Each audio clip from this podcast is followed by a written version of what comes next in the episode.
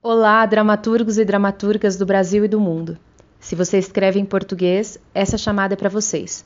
A editora Efêmera acaba de lançar sua primeira chamada para receber originais. Até dia 30 de setembro, receberemos originais para publicação gratuita de peças em formato digital. Envie sua peça para editorefêmera.gmail.com.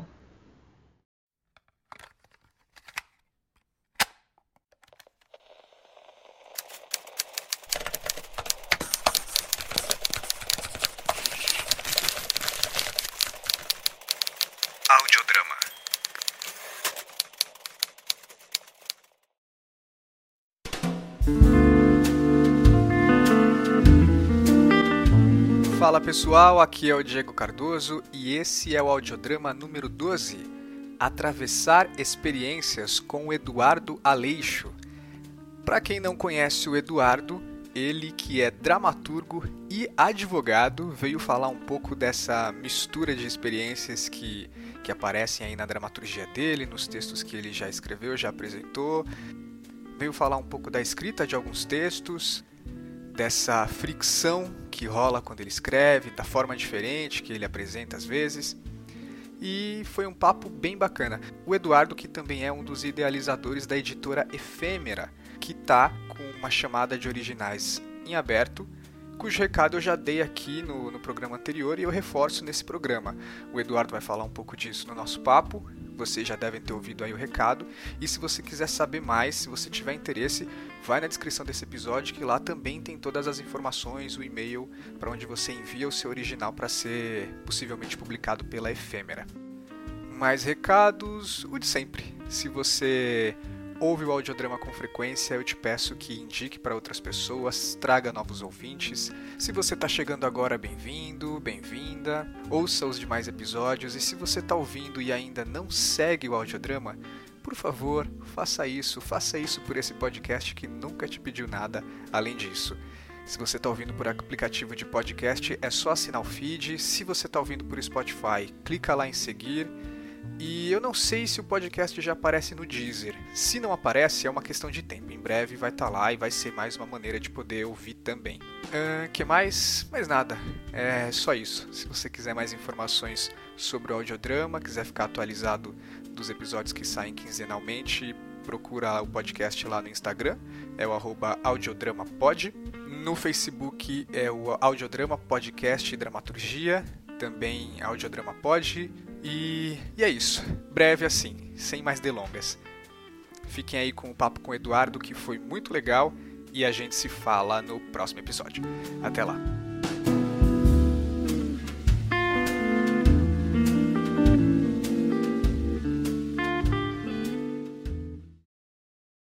No audiodrama de hoje eu estou recebendo o Eduardo Aleixo. Bem-vindo, Eduardo.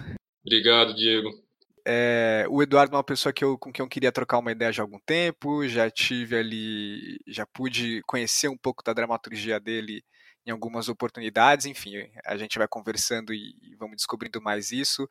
Então, Eduardo, eu vou pedir para você se apresentar para quem não te conhece aí. Tá bom, Diego, mais uma vez obrigado. Uh, obrigado pelo convite, obrigado pelo, pelo espaço, parabéns pelo trabalho ah, então, eu venho da área jurídica, mas eu estou tentando há um tempo me tornar uma pessoa melhor. eu comecei a estudar e a, e a escrever dramaturgia. Uhum. Eu passei três anos estudando dramaturgia na Escola Livre de Teatro de Santo André, dois anos lá na SP Escola de Teatro e mais um ano no, no SESI.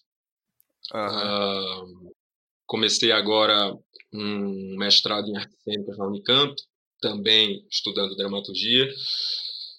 Tive uma peça montada, algumas publicadas. Estou aqui hoje conversando com você, já vou colocar isso no currículo também. E tô com, acabei de lançar junto com mais três parceiros, uma editora independente para publicar dramaturgia. Podemos conversar sobre isso hoje. Sim. Ah, eu acho que para comer tá bom. Bom, é, é, bastante coisa sim, tá ótimo. Ah, espero que a gente consiga conversar de tudo aqui. Então, Eduardo, você estudou dramaturgia durante seis anos, dois na Escola Livre, três na SP e um no Núcleo, foi isso? Ora, foram três anos na Escola Livre, de 2015 a 2017. Sim. Dois na SP também 2015 a 2017 e um no SES no ano passado, em 2018. Ah, foi concomitante ali a SP e a Escola Livre. É, na época a SP era de terça a sábado e a Escola Livre na, é, e a Escola Livre na segunda. Entendi. Eu tinha um domingo para descansar. E agora já se denomina um dramaturgo bacharel em direito ou você ainda é um bacharel em direito dramaturgo? Olha, eu vou deixar para as pessoas decidirem isso por mim. Mas, particularmente, eu só comecei a me apresentar como dramaturgo do ano passado para cá. Sim. Depois da montagem da primeira peça, depois de começar esse mestrado, uh, estudar nesses cursos regulares de dramaturgia e, e escrever peças não estava sendo suficiente para eu me autoafirmar, não. E que peça sua que foi montada? Olha, eu, eu, montei na raça um grupo de pessoas assim maravilhoso no ano passado. A primeira peça que eu escrevi, que eu escrevi lá em 2015, uhum. Política da Editora. Sim. A gente ficou em cartaz na SP, pois a gente ainda apresentou na Mostra Cênica São Paulo, da Casa Aguinaldo Silva de Arte, que é um espaço novo, que merece ser conhecido. Estamos tentando voltar. Bacana. E, mas e, e essa passagem aí para dramaturgia? Co como é que aconteceu? Você já estudou direito ali, mas já tinha esse interesse em artes? Por, de onde é que veio essa ideia de querer fazer dramaturgia? É, eu sempre escrevi, mas eu comecei a escrever dramaturgia e a, e a estudar mais propriamente dramaturgia quando eu me mudei para São Paulo. Tá. Eu gosto de pensar que eu aproveito o melhor que, que cada cidade tem a oferecer e, sendo assim, bem realista, eu acho que o, o, Brasil tem, tem, tem três cursos regulares de dramaturgia e os três estão aqui. Né? Uhum, uhum. O que a gente tem fora daqui são, são replicações dos modelos daqui. Então, eu, eu, eu me vi num lugar privilegiado para estudar teatro. Sim. E para dar vazão Sim. a essa vontade de escrever. Mas o que você sempre escreveu foi dramaturgia? Não, eu, eu, eu flertava com a dramaturgia, mas eu escrevia muitos contos, muitas poesias, eu tentei escrever um romance mais de uma vez, mas hoje eu posso dizer que o meu raciocínio era, era teatral e eu não sabia. Eu meio que, que, que me encontrei escrevendo para teatro. E isso foi acontecer dentro aí dessas escolas, então? Sim, a verdade é que a minha produção ela foi gestada nessas escolas e eu acho que dá para dizer sim que eu me formei como dramaturgo nessas três escolas. Você chegou a advogar? Advoguei, advoguei. Atuei em pouquíssimos processos, mas de uns tempos para cá eu estou bem mais na academia, dando aula, fazendo pesquisa. Mas continuo trabalhando com direito, sim. Você está lecionando direito? Sim.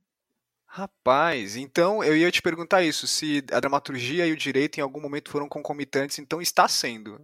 Talvez serão sempre. É, algumas pessoas me cobram uma definição, mas eu estou bem longe disso. Eu me mudei para São Paulo para fazer o meu primeiro mestrado em filosofia e teoria geral do direito.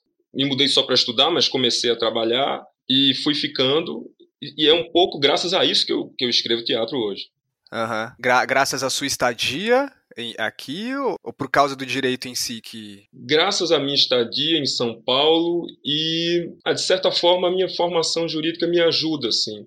A minha linha de pesquisa em direito era o movimento direito e literatura e, e, e agora eu, eu, eu, já comecei a puxar para o teatro tentando um, um, um diálogo maior entre direito e arte. Isso sempre me alimentou de alguma forma. Entendi. Poxa, que bacana. E, e, como que é na prática essa, essa fricção aí, direito-dramaturgia, assim? Você consegue fazer uma análise de como é, é, isso na prática, de como tem sido desde a sua, dos seus primeiros escritos em dramaturgia até agora, como que uma coisa influencia a outra? Como, como que é ter uma cabeça onde essas duas coisas convivem, assim? Porque eu não consigo imaginar, tipo é, a, as possibilidades que, eu, que se tem é, sendo um dramaturgo que tem também essa área de conhecimento, né? Isso, é, isso dá para a gente reparar um pouco no, nos seus textos, assim, pelo menos no, no Sentença, que depois a gente fala um pouco ou se você já quiser falar um pouco, não sei. Mas é, mas é muito louco, assim. É, é, eu acho que acaba sendo só uma amostra de como é atuar nessas duas áreas. Olha, eu, desde a minha graduação em direito, assim, sempre foi muito óbvio para mim que, que o direito precisava de um diálogo com, com, com a arte para entender a si mesmo. Tá. Uh, e, e eu procurei trabalhar isso de várias maneiras, inclusive academicamente. Quando eu comecei a, a, a, escrever dramaturgia, a última coisa sobre a qual eu queria escrever era, era o direito. Uhum. E era tudo que as pessoas esperavam de mim. Não, ele, ele, ele é advogado, ele vai trazer coisas da, da, da experiência dele para o teatro. Uh, eu hesitei muito em fazer isso, e quando eu comecei a fazer, eu me convenci de que eu tinha que fazer bem feito, porque não era uma, transposição de realidade fácil de, de se fazer. A, até chegar ao sentença, eu, eu eu percorri um, um, um, caminho. Eu te mandei, eu fiz questão de te mandar a minha primeira e minha última peças, porque, e de certa forma, são as minhas duas peças que, que foram a público. Uhum. E o que eu escrevi entre um e outra, talvez nunca vá. Eu, eu, eu não sei se o público precisa fazer o mesmo caminho que eu fiz para sair do Política da Editora e chegar até Sentença. Tá. Sentença não foi a minha primeira tentativa de aproximar esses dois universos, mas foi a mais bem sucedida até agora. Uhum. Não sei se é o caso de começar a falar dela. Sim, a gente pode. É, falando aqui, para quem não sabe, o Eduardo me enviou dois textos. Ele enviou Política da Editora, que é esse primeiro texto, né? E o Sentença, que foi o texto que você escreveu pelo Núcleo.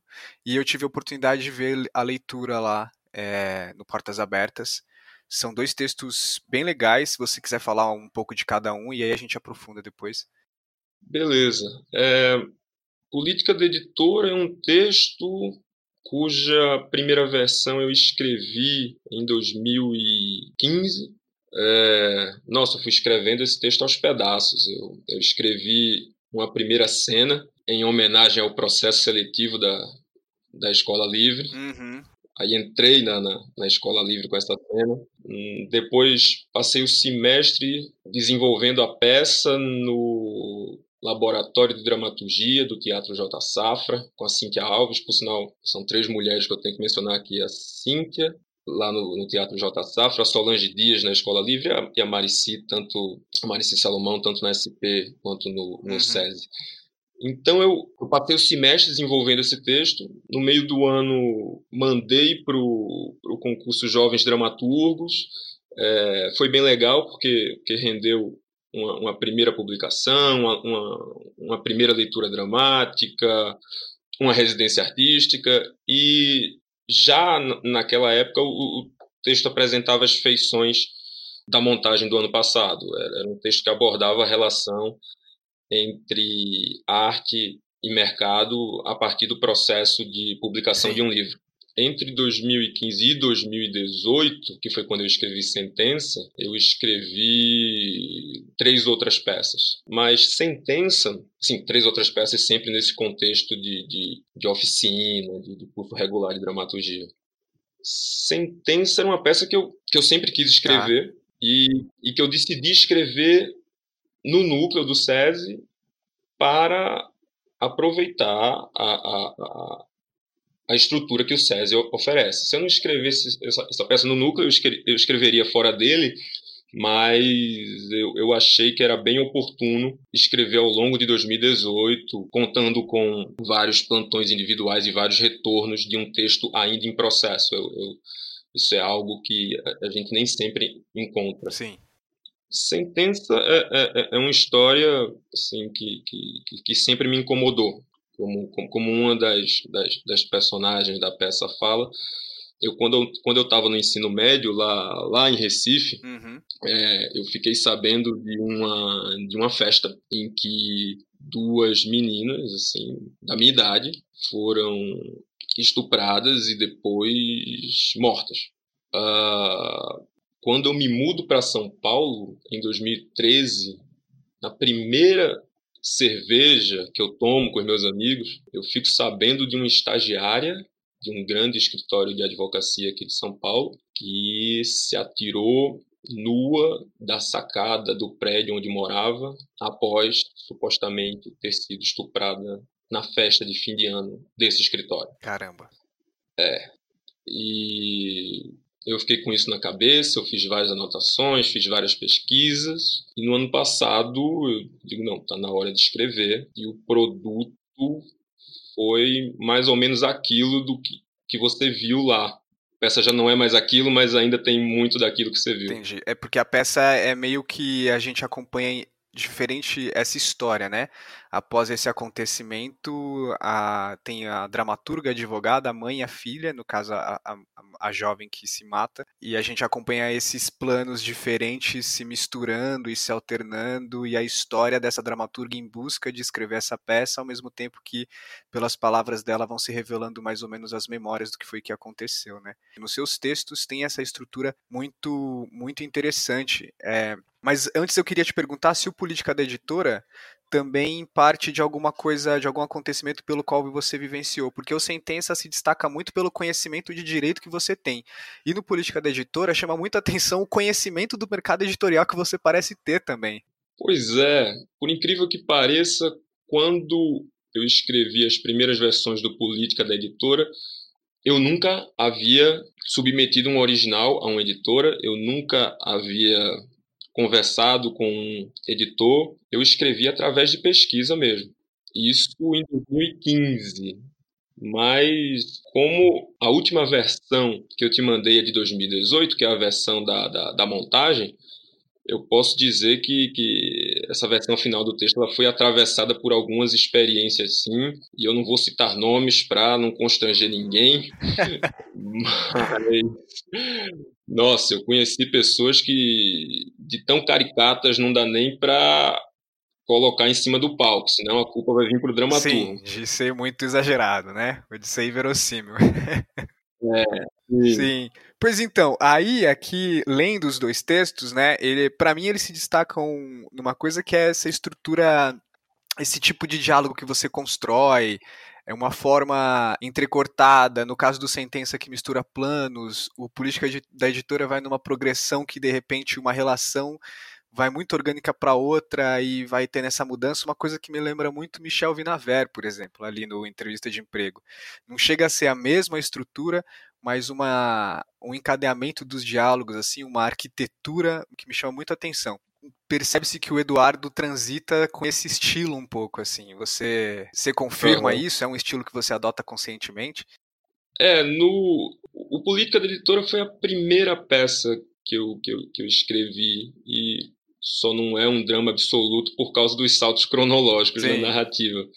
É, a época eu escrevia de uma maneira bem mais tradicional, sim, peças com começo, meio e fim através de, de diálogos, mas para começar a escrever, a alternar diálogo e narrativa, levou um tempo até eu chegar a um resultado parecido com o de, com o de sentença. E sa sair desse sistema ternário, por, por, mais que a peça esteja dividida em três partes, é, os eixos são temáticos e não cronológicos. Um, mas eu tenho uma, uma convicção bem clichê sobre o assunto. Eu acho que para a gente desconstruir, a gente precisa saber construir Sim. e muito bem primeiro. Então, é isso. Eu acho que não, não, não dá para ser vanguarda sem conhecer a tradição. E, e eu sempre me, me, me, me, pautei por isso. Eu concordo plenamente. Eu, fico feliz. Há um ponto de acordo aqui. O... E aí, chegando em sentença, tem umas coisas que eu queria te perguntar, você já falou um pouco ali do processo, mas lendo, assim, eu já tinha visto aquela leitura. É, aliás, como é, como é que foi do texto para aquela primeira experiência de leitura? Até aquela foi a sua primeira experiência de ver um texto indo para a cena? Ou Política da Editora já tinha estreado, já tinha feito temporada? Política da Editora já, já havia estreado, sim. Ah, tá. E essas peças todas que eu escrevi nas três escolas já haviam ganhado uhum. leituras dramáticas assim. Então é, eu fui com muita expectativa para aquela leitura porque ver um texto em pé acabou se tornando assim fundamental no, no, no meu processo de, de escrita. É, a leitura que você viu me, me, me ajudou bastante, me, me permitiu rever alguns pontos, mas não me permitiu entregar uma versão definitiva para o SESI naquele momento. Eu, não, eu tinha um prazo e achei que não fosse conseguir cumprir. Aí eu fiquei sabendo que o mercado de peças do Seminário Brasileiro de Escrita Dramática da Universidade Federal de Santa Catarina estava com, com inscrições abertas, mandei o sentença uh, e o texto foi escolhido para uma leitura dramática lá. Sim. Lá na UFSC. Uhum. Então eu fui assistir a uma segunda leitura do texto, com outra direção, com outro elenco, e aí sim eu consegui entender mais algumas coisas e consegui entregar para o SESI um, um, uma versão que no fundo é a contrapartida que a gente dá para ele. Sim, sim, é meio por aí mesmo. Porque aquela leitura que quem dirigiu foi a Carol Bianchi, né? Carolina Bianchi. Que tem uma pesquisa na área, enfim. Que foi uma coisa muito comedida, foram ali quatro, quatro intérpretes sentados, lendo, é, foi muito diferente essa leitura na UFSC? Na UFSC, assim, tudo tem dois lados, né? É, no gente tive uma mulher dirigindo que colocou três atores homens para interpretar quatro personagens femininas. Na UFSC, eu, eu tive um homem dirigindo que colocou quatro mulheres para interpretar. Uh, eu posso dizer que eu aprendi muito com as duas. Sim. E recebi retornos, assim. Infelizmente, a gente não teve muito tempo para conversar no SESI. Na UFSC, como se tratava de um seminário de escrita dramática, então o, o público era tão especializado quanto o do SESI, e lá houve tempo de conversar. Então, deu para deu pra, deu pra pensar bem a peça. Eu lembro que eu vi o Sentença no SESI e, e aí eu já tinha lido alguma coisa sua é, na, na ocasião em que eu vi a leitura. É, e o que me chamou muito a atenção foi a, foi a forma, foi aquela a pegada do texto, de como você misturou direito com dramaturgia, de como você alternava entre as coisas. De, é, o, o, Sentença, para quem não sabe, quem, explicando aqui para quem está ouvindo, ele é dividido em três partes equivalentes às partes de uma sentença no, no direito civil, né? Não sei se estou usando algum termo errado mas ele tem uma primeira parte ali que é o relatório, depois fundamentos, depois dispositivo. E, e essas divisões do direito civil dividem a dramaturgia também. Então era, é, foi muito curioso ler, assim, ouvir, né, assistir a leitura, foi muito bacana. E tinha esse fato que você citou da Carol ter colocado os homens é, interpretando ali, né, três homens e só uma mulher, enquanto no texto são quatro mulheres. Aí, lendo o Sentença, de fato, para mim a questão feminina foi muito mais forte, pegou de um jeito que não tinha pego quando eu assisti a leitura.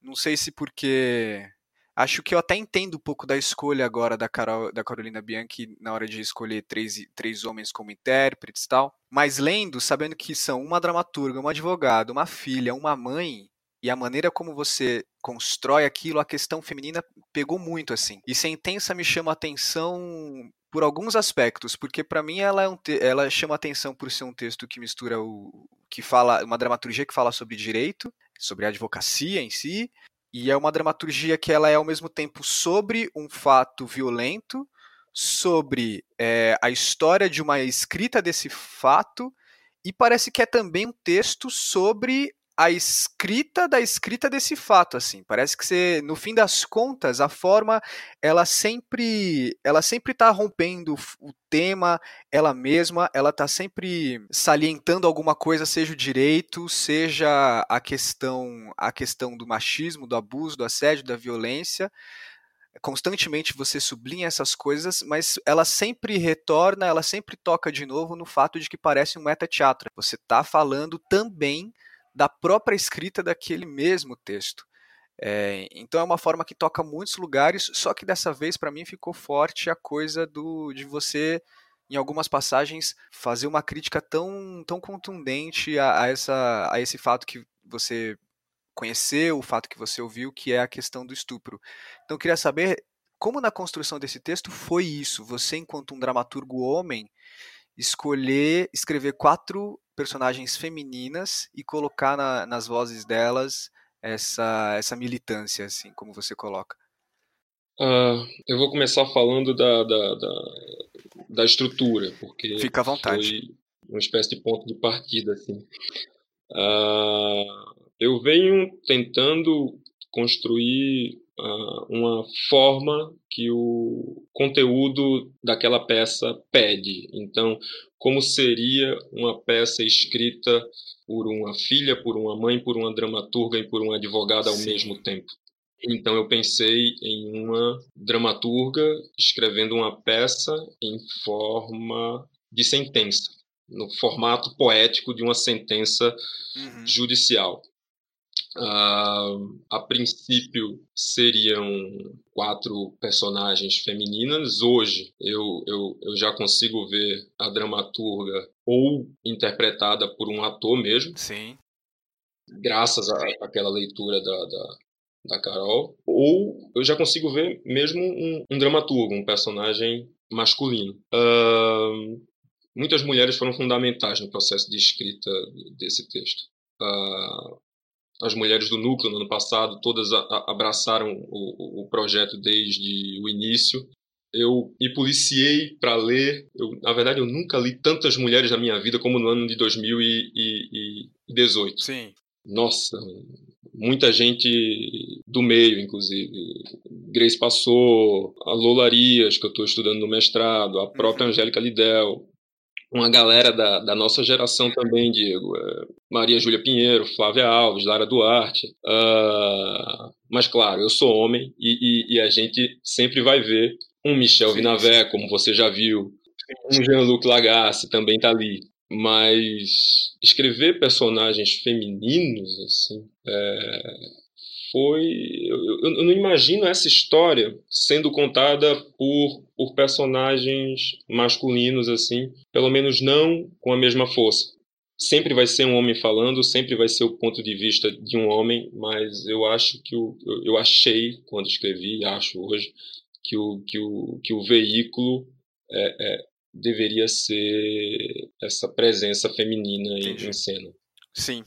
É, mas é o que chama atenção muito assim também é que tem um discurso pela como que eu posso chamar, principalmente na boca da personagem que faz a filha, que se suicida, que sofreu abuso, que e, e no final, pelo menos na versão que eu li dessas mulheres relatando experiências em que sofreram com machismo, que são muito contundentes, são falas muito poderosas mas lendo eu falei, poxa, foi um homem que escreveu.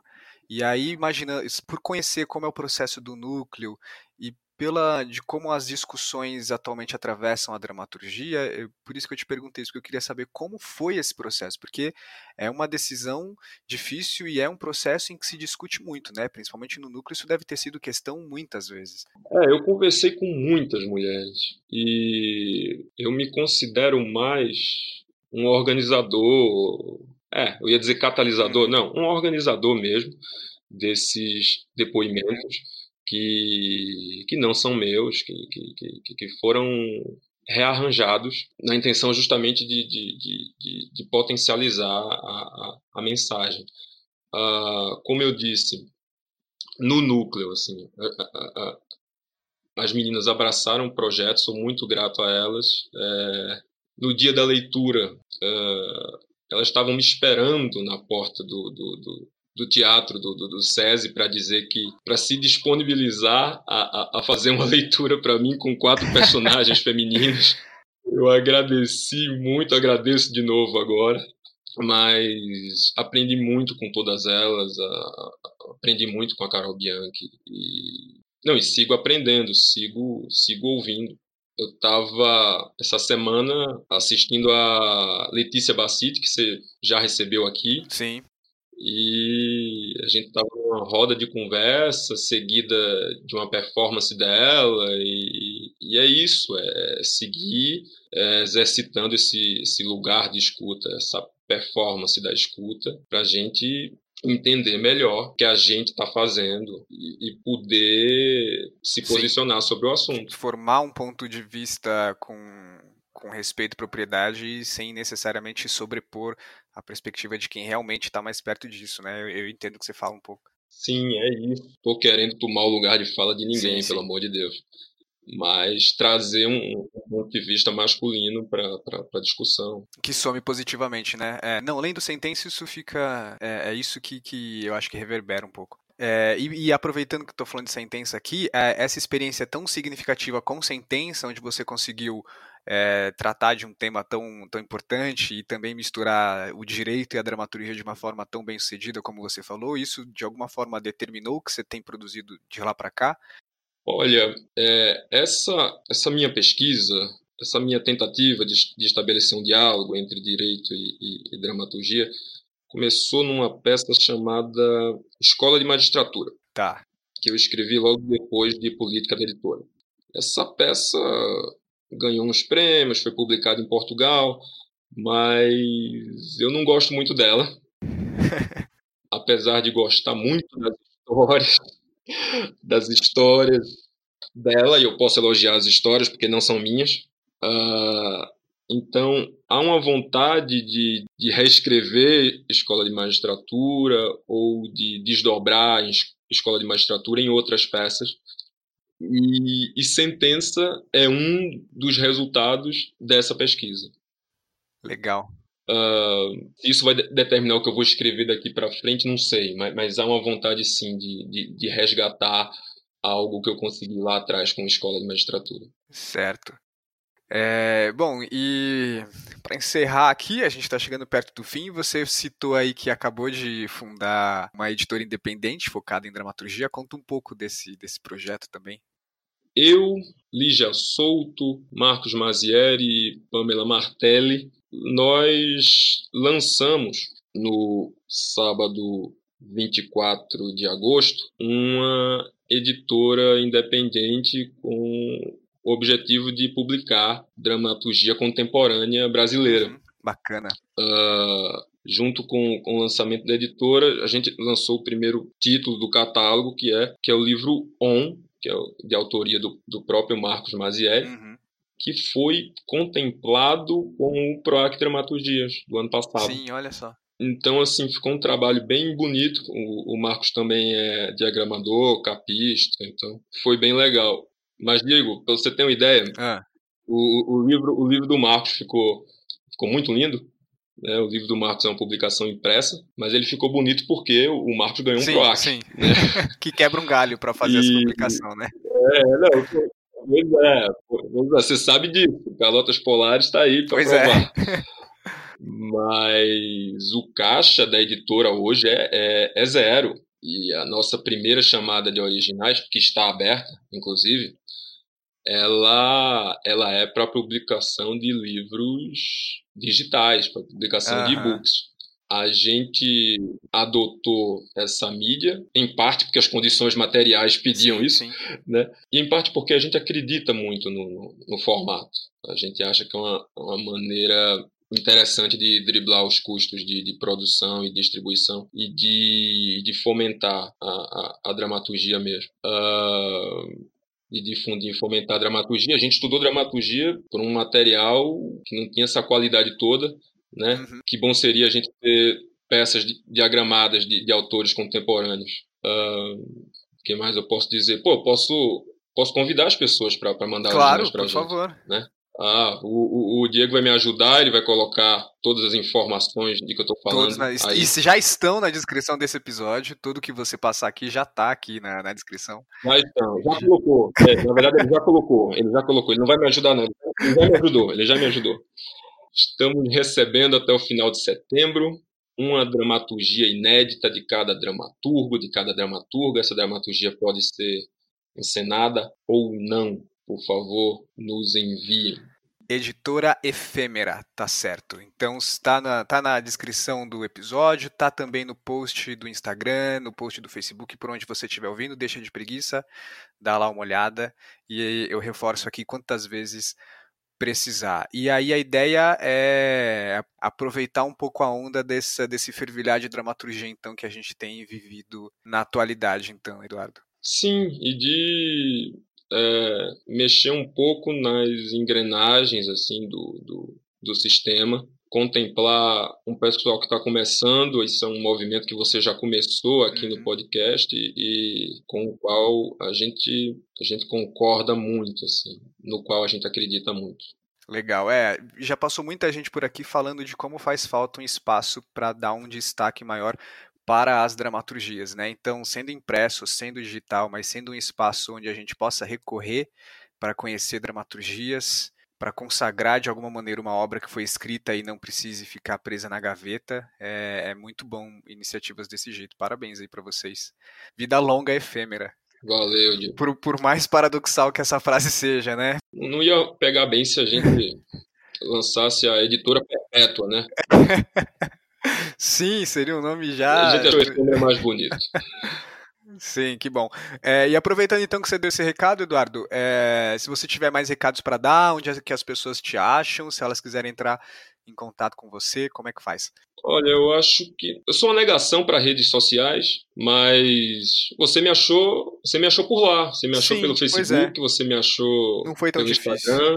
Não é possível, é, é possível, é possível. Eu prometo que respondo. Uh, e agora também pelo pela efêmera, né? Sim, o seu Instagram é qual mesmo? Meu Instagram é Eduardo Aleixo Monteiro. E a mesma coisa no acho. Facebook, né? Eu acho é ótimo, mas é Eduardo Aleixo no Facebook. Tá certo.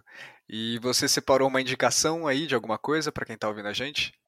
Digo, eu separei um livro, uma peça e um filme. Manda bala. Não, um livro, eu vou, eu vou ser bem bairrista. É um livro de Raimundo Carreiro, que no meu panteão de heróis depois que Ariano Suassuna morreu. Ele é o maior escritor brasileiro vivo, mas como eu sei que eu estou falando para muita gente que não conhece o Raimundo Carreiro, eu acho melhor começar pelo começo e indicar a história de Bernarda Soledade, a Tigre do Sertão. Olha só, já fiquei curioso. Cara, lê. É um, é um, é um bom exemplo também de romance, na verdade, de novela armorial. Também para começar a, a, estudar o movimento armorial é, é um bom, uma boa maneira. Certo. Uh, a peça, na peça só tem graça citar a peça que está em cartaz ou que está para voltar. Uhum.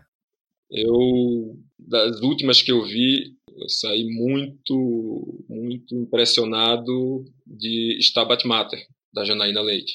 Tem, a, tem, tem muito a ver com a, com a Loularias, que eu estou estudando no mestrado, tem muito a ver com a Angélica Lidel. Eu brinco que, que, que eu estou estudando a Lola, mas que eu podia estar estudando a Angélica ou a Jonaína, uhum. porque as três estão na mesma linha.